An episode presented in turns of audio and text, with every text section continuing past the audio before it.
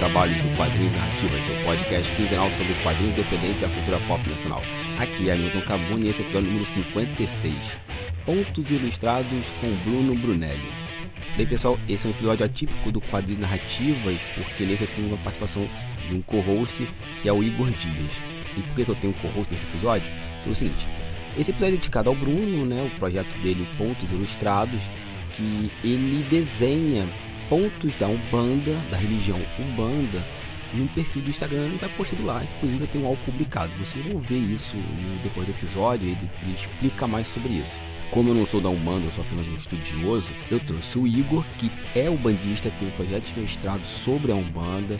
Tá muito bacana esse projeto dele, inclusive ele vai gravar com a gente no futuro para me ajudar a fazer a pauta e fazer as perguntas pro Bruno. Então foi um episódio bem bacana, foi legal. Inclusive eu quero repetir essa ideia de um co-host que eu achei legal ter uma pessoa para dividir a tarefa da pauta comigo. E antes de passar para o episódio, para aqueles recadinhos da semana.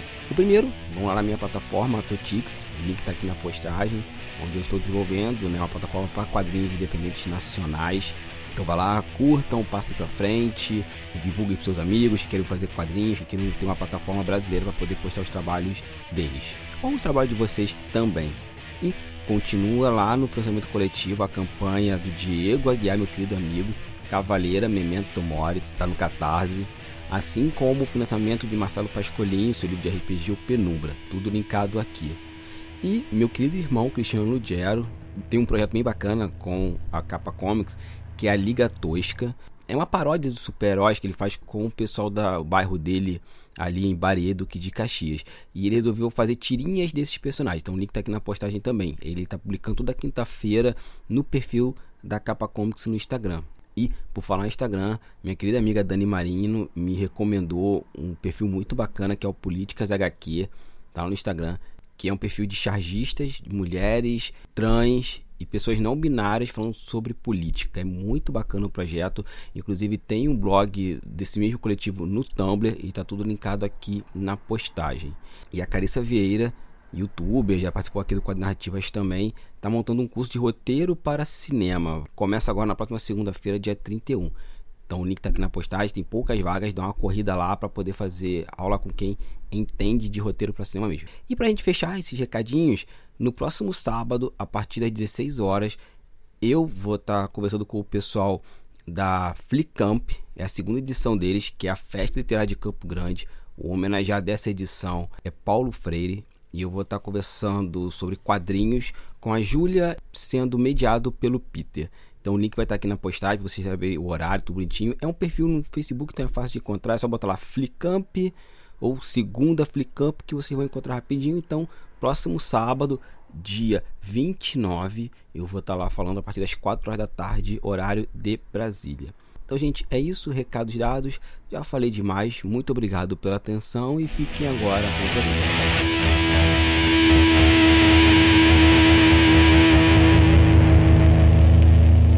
começando mais um Quadrinhos Narrativas, hoje um pouco diferente do que a gente está acostumado a fazer, né?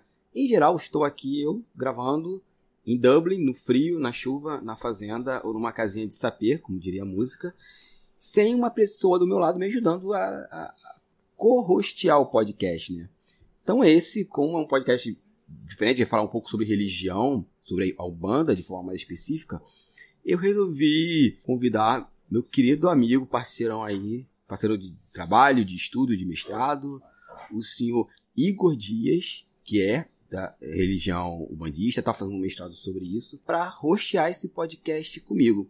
E hoje nós vamos conversar com o Bruno Brunelli, que está aí na internet trabalhando com pontos ilustrados, é uma página no Instagram e que também é da Ubanda. E assim, para eu não falar bobagem, é melhor ter alguém que é para me ajudar a fazer as perguntas. Senhores, obrigado por estar aqui no Quadrinhos e Narrativas. Vamos começar a apresentação, né? Vamos começar aí os trabalhos da casa. Igor, meu querido, se apresenta aí pro público. Quem é você na fila do pão? Fala aí, Hamilton. Fala aí, galera. Eu sou o Igor Dias. Estou aí fazendo mestrado junto com o Hamilton na UFRJ. Sou formado em Belas Artes. Sou ilustrador e sou desenhista, né? Atualmente, trabalhando aí no mercado freelancer. Estou aqui especificamente porque falo sobre mestrado, sou praticante da religião. E o teu mestrado, eh, você está fazendo especificamente o que com a Ubanda? Então, o meu mestrado ele é um projeto bem, bem amplo, na verdade, que ele fala da Umbanda como, como uma religião, né? Mas também como parte da cultura do Rio de Janeiro, né? Parte da cultura visual. Eu observo e faço trabalho de campo, né? Faço desenhos, tiro fotos, faço entrevistas e a partir dessa observação eu estou construindo uma, uma história em quadrinhos sobre a Umbanda. É um processo de observação e cantando nos terreiros, fazendo entrevistas, enfim, né, tendo a vivência religiosa para a partir dela poder falar sobre a religião. Maravilha, Igor. E agora, entrevistado aqui hoje, oficial da, da casa, né? O Igor, quando ele tiver tudo mais organizado, já ali na reta final, a gente vai marcar uma entrevista para falar sobre esse projeto, essa pesquisa. Mas hoje vamos falar sobre o outro bandista, né? O Bruno Brunelli. Obrigado por estar aqui no Quadrinhos e Narrativas. E repetindo a pergunta, quem é você na fila do pão? Eu que agradeço pelo convite de estar participando aqui do seu podcast. Como falei já antes, pela primeira vez estou no podcast. Salve aí, galera, salve todo mundo, salve, salve Exu, salve Ogum. Eu sou Bruno, Bruno Brunelli, um bandista. Confesso que eu ultimamente não muito praticante do terreiro de fato, mas o meu altarzinho está aqui, minhas velas. Meu... Sou ilustrador há uns bons 10 anos, trabalho em agência, com comunicação, e no momento eu estou estudando orixás. É, bacana. É, o Bruno tem né, um perfil no Instagram, né, que é o Pontos Ilustrados, e acabei encontrando ele nessa, nessa passando pelo Instagram, né, porque assim, eu, eu curto muito não sei nem se é uma falta de respeito isso, mas eu tenho profundo respeito, né? E curto muito religiões de matriz afro. É, inclusive, a abertura do podcast tem uma espécie de homenagem, né? Que eu sempre começo iniciando os trabalhos do... Que, se não me engano, é uma música que o Rapa canta também. Um outro projeto que a gente vai falar um pouco mais na frente acabou meio que nos unindo. Aí depois descobri que o Bruno está no mesmo grupo do WhatsApp que eu. e, é muito bizarro, assim, a gente vai entrevistar e tá lá no grupo do WhatsApp e fala, caralho, o cara tá aqui, é só chamar. E como eu falei lá atrás, né, o Igor, amigão, falei, vamos botar um co-host aqui que vai ser, vai ser bacana. E assim, espero que seja a primeira participação de vocês na Podosfera, não só no meu, mas em outros podcasts também. Deixar essa mídia cada vez mais rica, mais diversificada. É, então, Bruno, assim, a gente sempre no começo, né? Como é que você começou a trabalhar com quadrinhos, ilustração? Você falou que é de uma agência. Como é que você inicia nesse universo? Em termos de quadrinhos, eu sou um nerd de com propriedade. Sei lá com os meus oito anos, gibizinho do, do Batman, do Homem-Aranha, da Turma da Mônica, sempre gostei bastante de, de HQ. E aí a gente vai crescendo e a maioria dos nerds, conforme vai crescendo e trabalhando, ganhando dinheiro, escolhe ou usa drogas ou compra gibi, porque gibi é caro. Aí você compra um gibi, você compra um bonequinho, para quem pouco sabe, HQs, elas não são só coisas de criança, né? Tem muita coisa adulta no sentido de... De temática, né? Temática. Comecei a me interessar por... Eu não sou cientista, mas... Eu não, eu não estudo ciências, mas é, eu gosto de saber sobre ciências depois que eu li o Crise na Infinitas Terras. De antimatéria, universo quark, o caceta a HQ fez a gente conhecer mais. E aí, conforme eu fui lendo, fui crescendo, eu sempre, desde criança também, um papel, uma caneta na mão e comecei a copiar o Batman, comecei a copiar o Homem-Aranha e, e, vamos desenhando. Aí é meio que um processo que tá fazendo, sabe? Não é muito essa vou ser ilustrador e designer. Quando eu fui ver, já, já foi. Já tava lá, né? Acho que isso é muito engraçado. Acho que, não sei, lógico, tem gente que quer, não, eu quero fazer isso quando criança, estudar tal. Mas eu acho que isso que você falou é muito comum, né? Chega em algum momento e estou aqui. Sim, eu acho que é com tudo, cara. Porque, por exemplo, eu, irmã, que ela sempre gostou de bichinho. Hoje em dia ela é veterinária. Né? Desde quando a gente tinha seis anos, ela pegava o tatu na terra. Falava, ah, que bichinho bonitinho, olha como as patinhas ele se mexe. E, Bruno, aí de como é o seu processo, como é o seu processo criativo como um todo, sabe? E também como que veio essa ideia assim de, de trabalhar com a Amanda, né? Então, como um todo, o meu processo criativo, até na questão da publicidade, do design, assim, é uma coisa mais, como digamos, profissional, e aí eu recebo o brief do pedido, do que tem que ser feito, eu gosto de me emergir, saca? E, tipo, vamos colocar um exemplo. Preciso fazer uma campanha para o novo carro da Ford. Eles vão me passar a forma do carro, é, então aí eu vou correndo atrás do que o público gosta, a música que eles que eles veem, e aí eu fico quase um dia inteiro só ouvindo, mesmo que eu não goste da música, eu vou ouvir a movie, o filme que o público vê e fazer essa imersão, porque é quase tipo um, um ator que tem que entrar no personagem. E mas na questão dos hobbies e esses insights também, como eu falei agora há pouco, às vezes dá esses estalos, sabe? Alguma coisa, de repente, fala, porra, e desenhar um caboclo aqui. Acho que eu vou desenhar um caboclo. Meio caboclo verde, tem uma pena marrom e ele usa um arco. Quando eu vou ver, sai um, um desenho que talvez eu queria. Termina, faz outro, termina, faz outro. Você vai ter um Instagram com um monte de desenho de macumba.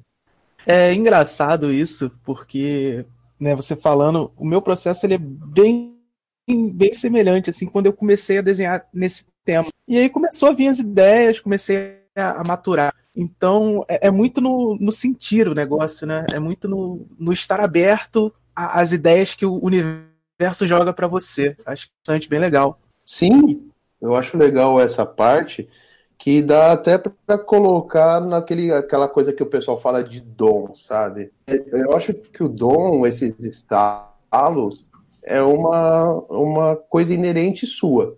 Mas se você também não pegar essa coisa inerente sua, sentar, trabalhar, lapidar e, e fazer acontecer. Mas aí eu tenho uma pergunta ainda dentro da pergunta do Igor o processo criativo é que o Igor tá no, numa produção né, analógica, né? O Igor tá trabalhando agora com guache, não é isso, Igor? O aquarela. Eu...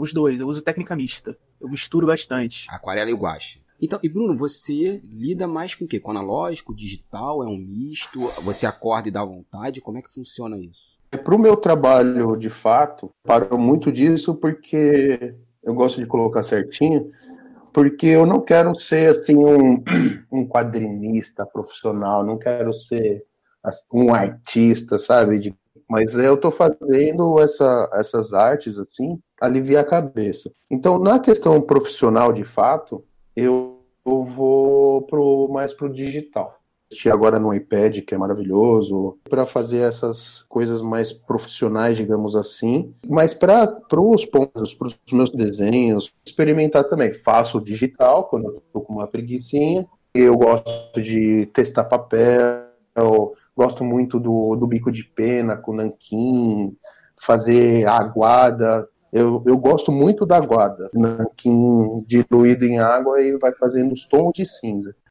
Cara, os pontos ilustrados, assim, eu acho que eles são o principal chamariz do seu trabalho nesse, nesse sentido mais menos profissional, né, mais pessoal, digamos assim. Pela questão da originalidade com a pagabilidade. E aí você já recebi coisa sua mais de uma vez. É que você falasse um pouco como que surgiu a ideia de transformar os pontos em, em desenhos, em ilustrações e em histórias em quadrinhos, né? Para quem não sabe, são as cantigas entoadas durante as giras, né? Então, é, como eu falei no começo, é, são esses estalos, né? Esses insights que de repente você fala, putz, me deu uma vontade. O quadrinho entrou pra... insatisfeito com o meu trabalho, né? De, tipo, fiquei muito tempo trabalhando com agências para clientes, enriquecendo os outros, digamos assim. Aí eu falei, porra, eu também tô precisando fazer alguma coisa para me alegrar, né? Tipo, e como eu sempre gostei de quadrinho, nerd pra cacete, eu falei, ah, porra, vou juntar um. pra fazer quadrinho. Tô aqui sem fazer nada, né? Eu falei, pô, como é que se faz quadrinhos? Preciso de um roteiro, comecei a falar com os amigos, mas como eu tava muito cru, muito, o pessoal meio que disse, Bruno, a gente conversa. Até fica pra próxima aí. É, como a minha família é um bandista, e psicografou a história do Veludo dos Nove Infernos. Aí que, que começa. Não sei se vocês já tiveram oportunidade de ver psicografia, é um monte de texto um pouco desconexo que a pessoa vai escrevendo que dá uma editada. Tem que ter um editor de psicografia. Nunca imaginei isso. Cara, qualquer dia pega uma psicografia pra você ver. Às vezes você fala, cara, não entendi nada. Aí eu conversando com ele, eu falei, pô, e se eu transformar em quadrinhos? Permitiu. Ele deu algumas ressalvas, falando, não conta isso, corta aquilo. Quer dizer, nos autorizou, né? Porque o meu tio, ele faz junto comigo. Nos autorizou a fazer a enchida de linguiça para transformar a história, né? comecei a fazer, fiz o prólogo, fiz a parte 1, junto com o meu amigo Lula também. Beleza, lancei o primeiro. A gente, quando é artista, gosta de se evoluir, né? De buscar coisas novas. É bom, continuo com esse problema de roteiro, de não achar um roteiro bacana para mim. E aí eu, essa coisa do estalo. Eu falei, cara, Quer coisa melhor de histórias do que pontos de Umbanda? Não conhece muito é, os pontos de Umbanda, com cantigas para entreter a gira. grande parte conta uma história. Também eles servem para trazer os momentos chaves da gira. Então, é a abertura da gira, a defumação, descarrego. Eu peguei essas interpretações e comecei a transformar em páginas de quadrinhos, uma, duas no máximo, isso foi para treinar mesmo. Eu pegar um roteiro, pegar um entendimento desse roteiro e como é que eu vou passar isso para desenho. E eu, quase um ano e meio depois, estou aí com 500 seguidores, o pessoal pedindo revista, pedindo posters, camisetas, tudo por uma questão de querer fazer uma coisa nova eu, eu li todos os gostos e amores que eu tinha e essa coisa deslanchou bacana desse jeito. É, eu vou falar agora o que pode ser uma grande bobagem, mas eu só conheço três trabalhos que dialogam com, com a religião de matrizes afro, no Brasil, no caso, né? É você, o Canuto e o Alex Mir. É, talvez o Igor conheça mais alguém, eu, não, eu só conheço. É, eu conheço mais uma galerinha assim, mas é bem pequeno.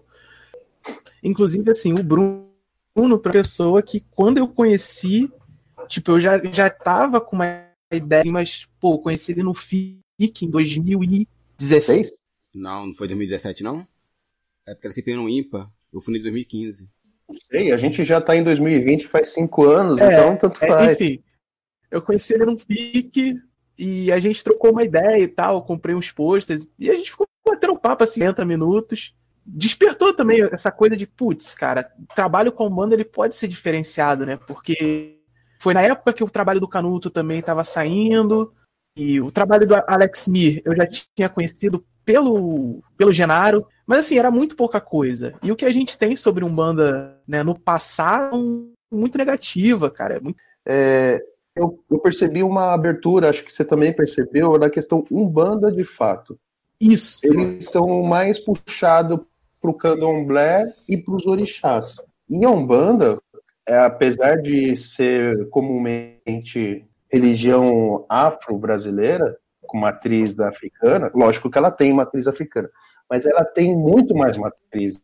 É, a matriz indígena, ela tem influência da feitiçaria europeia, ela tem a questão da, do, do catolicismo, então, acho que é, é muito maior. E eu, e eu senti uma falta. Cadê o caboclo? Cadê o preto velho?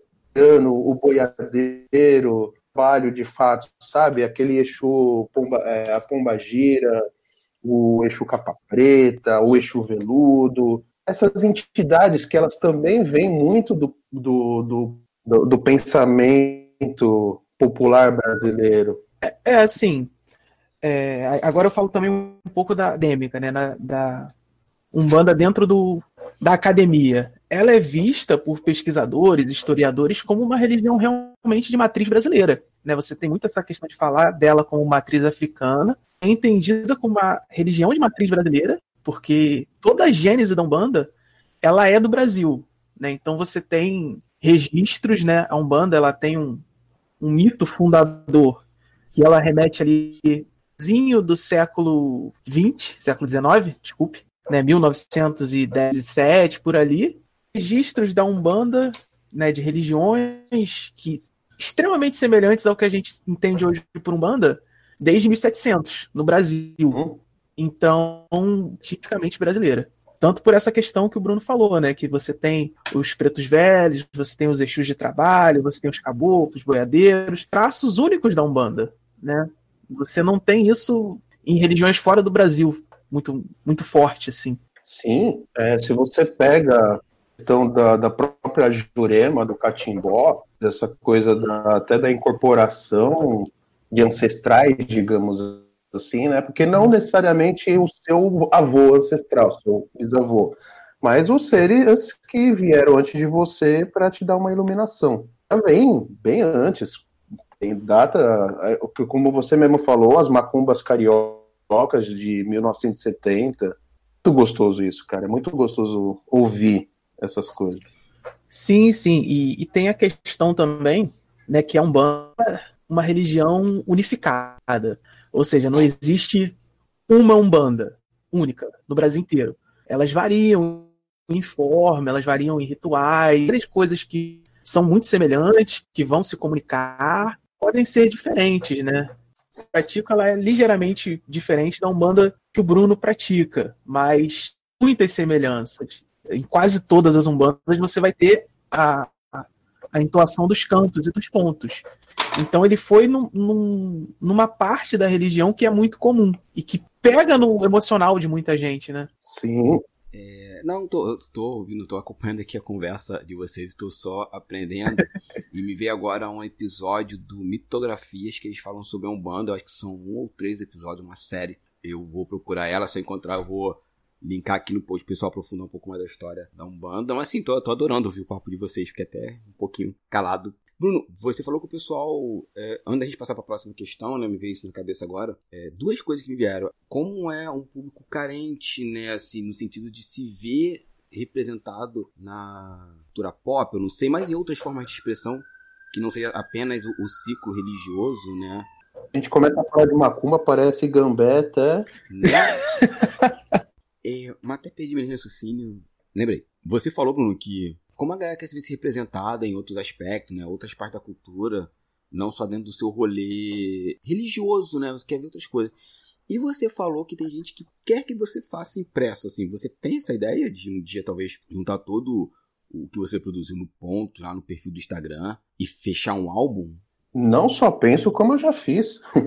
Olha como eu tô atrasado. No final do ano passado, eu lancei o Pontos Ilustros, o primeiro álbum, ano, junto com a minha namorada, eu fiz o mini guia de grandes guias, a menor de 15, 20 páginas, onde eu coloco uma entidade de Umbanda e a, a Inês, ela escreveu alguma coisa sobre eles. E sobre o Zé Pelintra, ela escreveu uma coisinha sobre ele.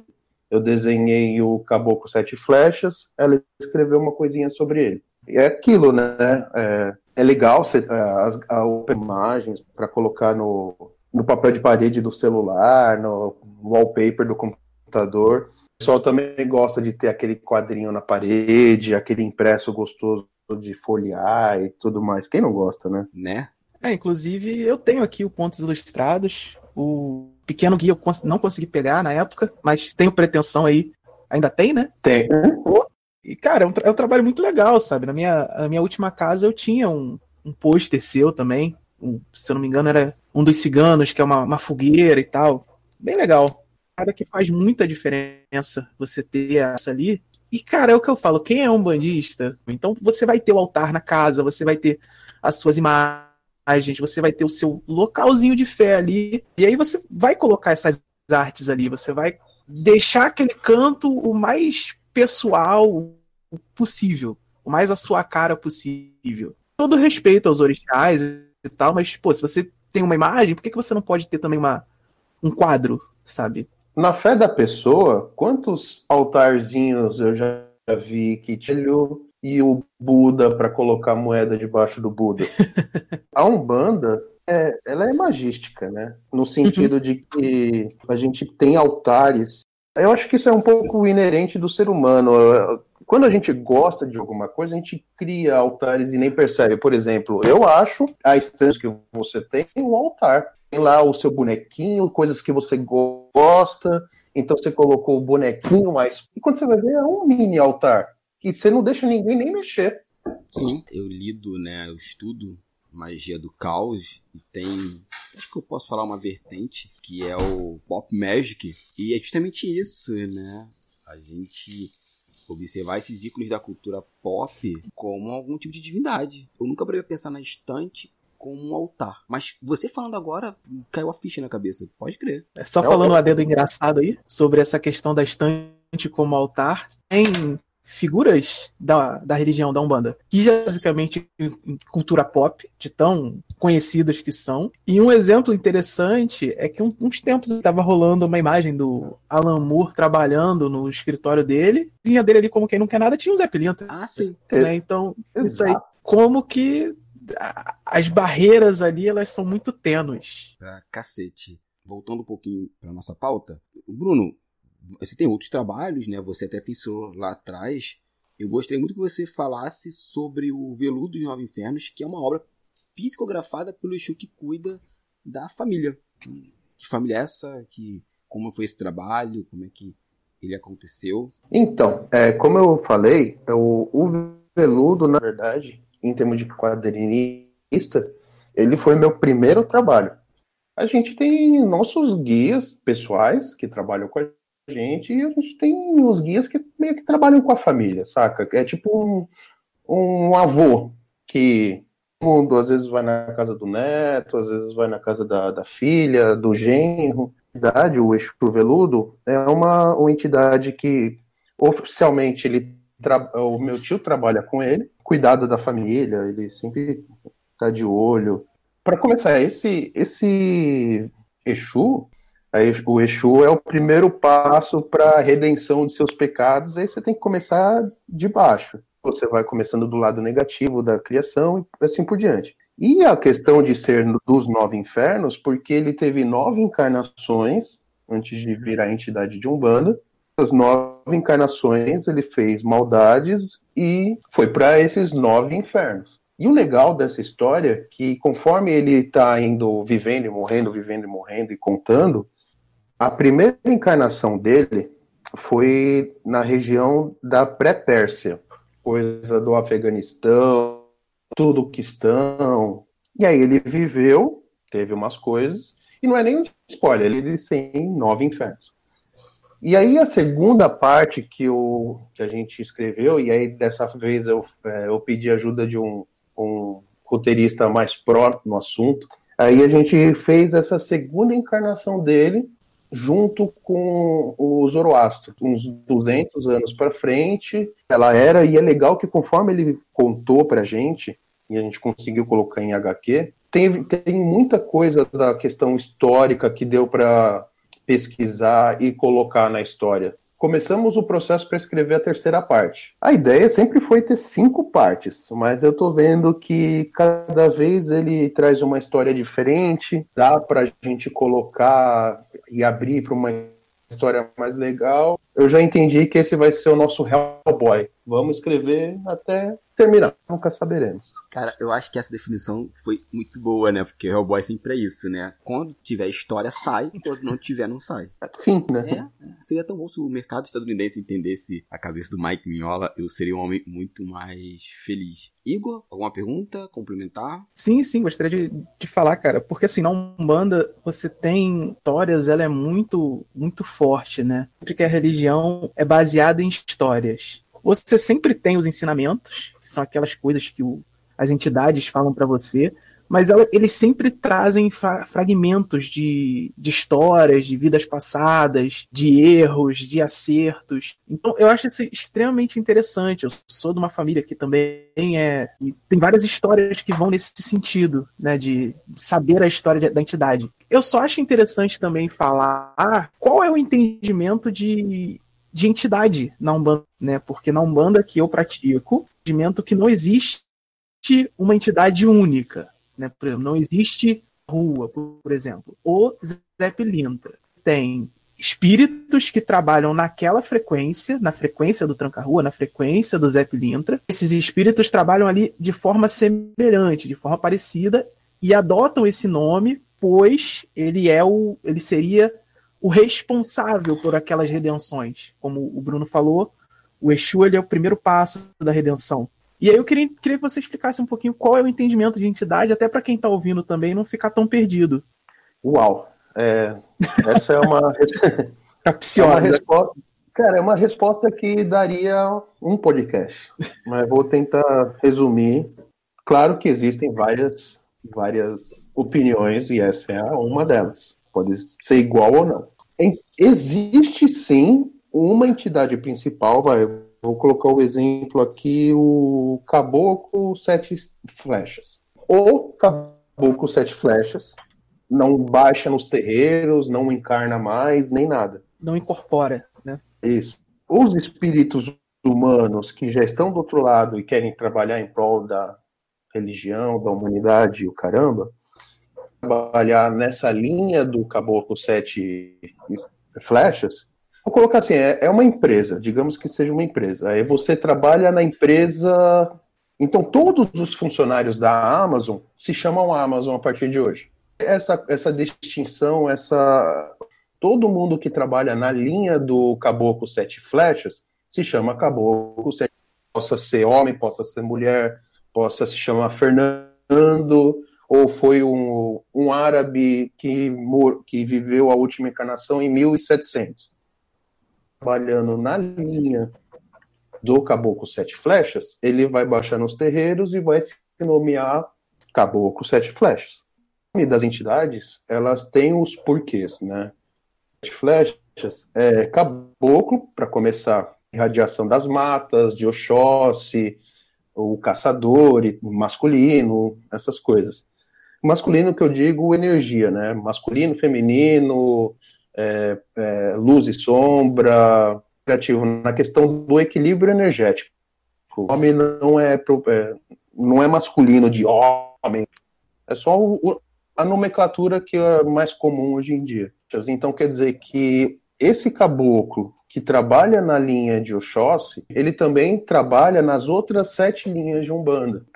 Não só ele tem a propriedade de trabalhar com a energia de Oxóssi, como ele, às vezes, quando necessário, ele trabalha na linha de Oxum, na linha de Ogum, na linha de Oxalá, então, dependendo da entidade que for, coloco mais um exemplo aqui, vou até pegar o mini guias rosa vermelha. Ela é uma pomba gira, linha da rosa vermelha grandona, ela é da, da área do amor e do conhecimento, porque tem a rosa, que é aquela coisa mais romântica, sensual da coisa. A rosa, ela é um, um elemento vegetal.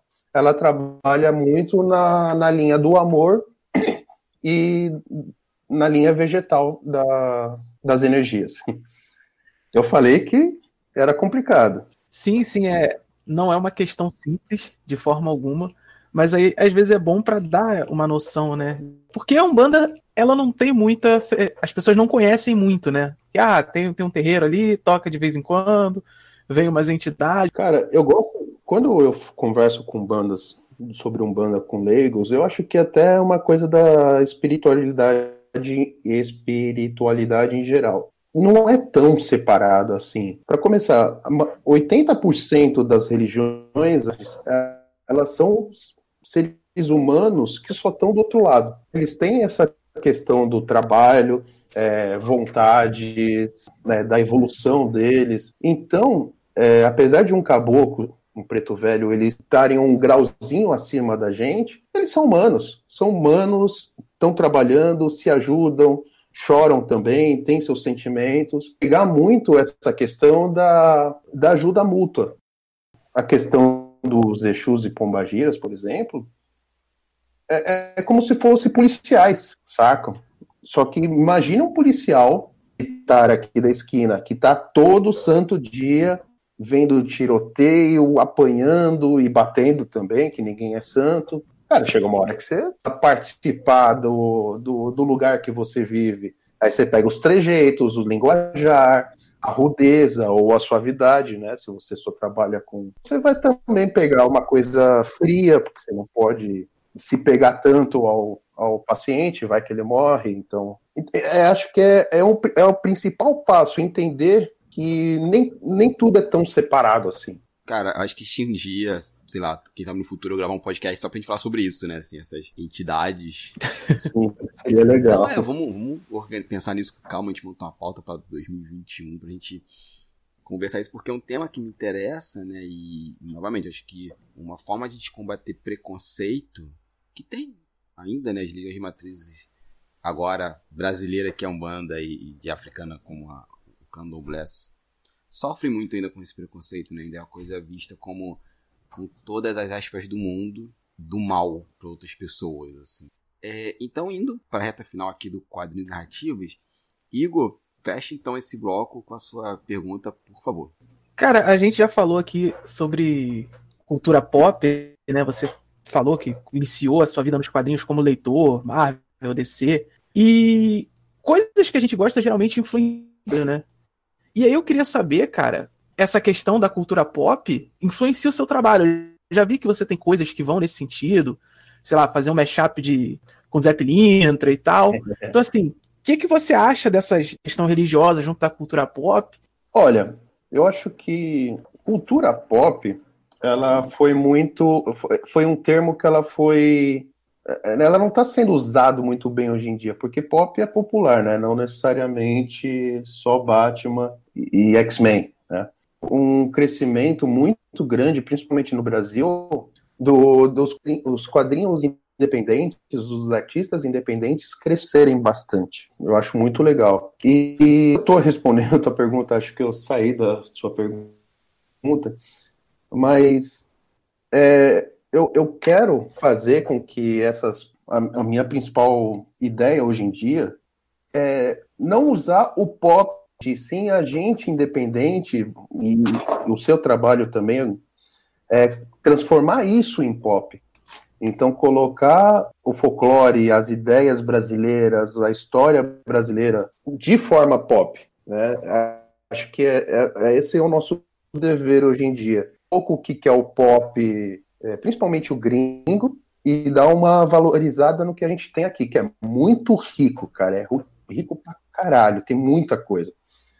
A gente consegue contar a história meio que real e uma, de uma forma respeitosa, não respeitosa não, mas, mas original do que seria um caboclo sete flechas, vamos transformar o caboclo sete flechas em um herói também. Vamos transformar o caboclo sete flechas num herói que, que percorre o crime do Rio de Janeiro, com as suas sete flechas brilhantes, sei lá. Por que não, né? Um preto velho que ele seja líder de uma organização benfeitora no Rio de Janeiro, no Brasil, enquanto tem ou a história pegar, sabe essas histórias pop de que foi, fez merda a vida inteira e ele tá num ritmo de redenção, é voltar a ser ser humano, faz isso com Exu, história de um Exu que ele foi um bosta a vida inteira e agora está nessa, nesse trajeto de redenção, de melhorar a vida dos outros, dele mesmo, porque com certeza deve ter uma história fodida atrás, né? E até mais, é, o folclore brasileiro, no sentido de, tipo, temos saci, temos boitatá, temos curupira, lendas que a gente mesmo não sabe as nossas próprias lendas, nossos mitos, e talvez até transformar isso no, nessa da cultura pop de fato. Transforma o Saci num super-herói, num detetive misterioso. O Constantine ele pode fazer a, o, a mandala dele da Goécia para enfrentar os bandidos. Por que, que a gente não pega um cara do Rio de Janeiro, ponto de um banda no chão e evoca um Exu para fazer uma história pop? Respeitando, né? Não vamos também ser tão chucro assim, mas vocês entenderam os pontos. Né?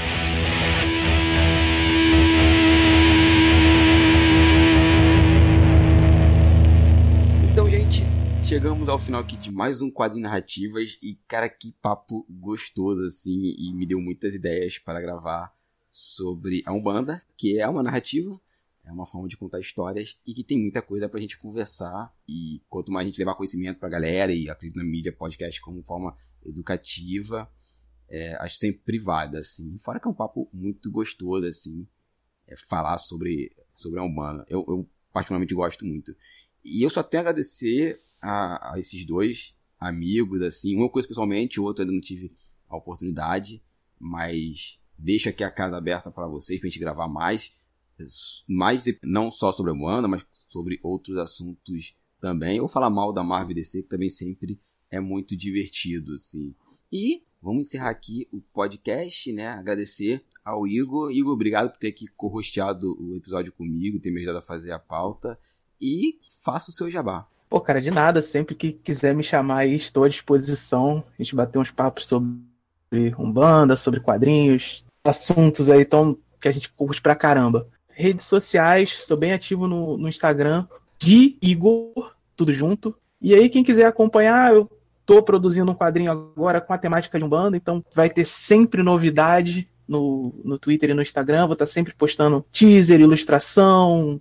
Também faço ilustração por encomenda, quem quiser aí, retrato, coisas misticismos no geral. Estamos aí. Entrar em contato pelo Twitter ou Instagram. Maravilha. Tudo que o Igor falou vai estar linkado aqui no post, não se preocupem. Bruno, mais uma vez, obrigado por estar aqui no Quadrinho Narrativas. A casa está aberta. Quiser marcar, a gente chega aí, arruma um tema ou você sugere uma pauta, a gente vai gravar.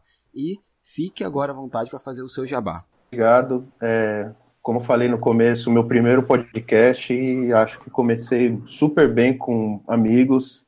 Melhor coisa que acontece. Estamos aí no Instagram, principalmente no Instagram, com Veludo dos Nove Infernos e Pontos Ilustrados, que também é tudo junto. Onde eu gosto de colocar minhas artes, notícias, e aí tudo que for de compra, venda, os links vão estar lá no, no, nos perfis do Instagram, lá é principalmente. Participando também de um projeto muito legal com o pessoal do Conhecimentos da, da Humanidade. Para quem não conhece, é um, é um canal no YouTube que eles, por, por vontade mesmo, eles falam sobre tudo, é, sobre a humanidade, sobre, as, sobre misticismo também.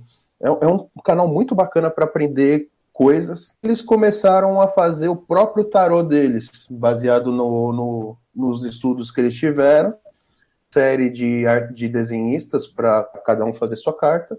E eu, por conta do Pontos Ilustrados e do Veludo dos Nove Infernos, e eu fiquei muito feliz que eles me escolheram, pessoas muito gente finas que eles vão até remunerar os artistas, por isso que a gente precisa muito da ajuda de vocês, porque eu, ele está um pouquinho alto, mas porque todo mundo vai receber, todo mundo vai ganhar o seu salário, digamos assim, é uma coisa muito justa com os artistas, com os caras que estão fazendo a produção, é uma coisa muito profissional e de amizade mesmo. Então ajudem os caras, é, e mais do que ajudar em particular, porque é muito gostoso ajudar amigos, mas eu acho bom a gente ajudar o, produção nacional. Independente, a música independente, é, no sentido é, do, do, da gente precisa colocar a nossa cultura para cima, transformar a nossa cultura em pop, de fato. E é isso aí, muito obrigado por vocês terem escolhido e com certeza quero participar de muito mais. Maravilha. E agradecer a você, ouvinte, chegou até aqui. E aquele recado de sempre. Ouça o episódio, curtem, comentem, passem para frente. Ouçam os outros podcasts aqui da casa, o Turno Livre, o Papo Canela, o Cerveja Barata, Três Unidos e o Mr. Play. Sempre tem umas coisinhas novas lá, você tem podcast toda semana. No mais é isso, nos vemos em 15 dias. Até lá e saudações quadrinísticas. Refletiu a luz divina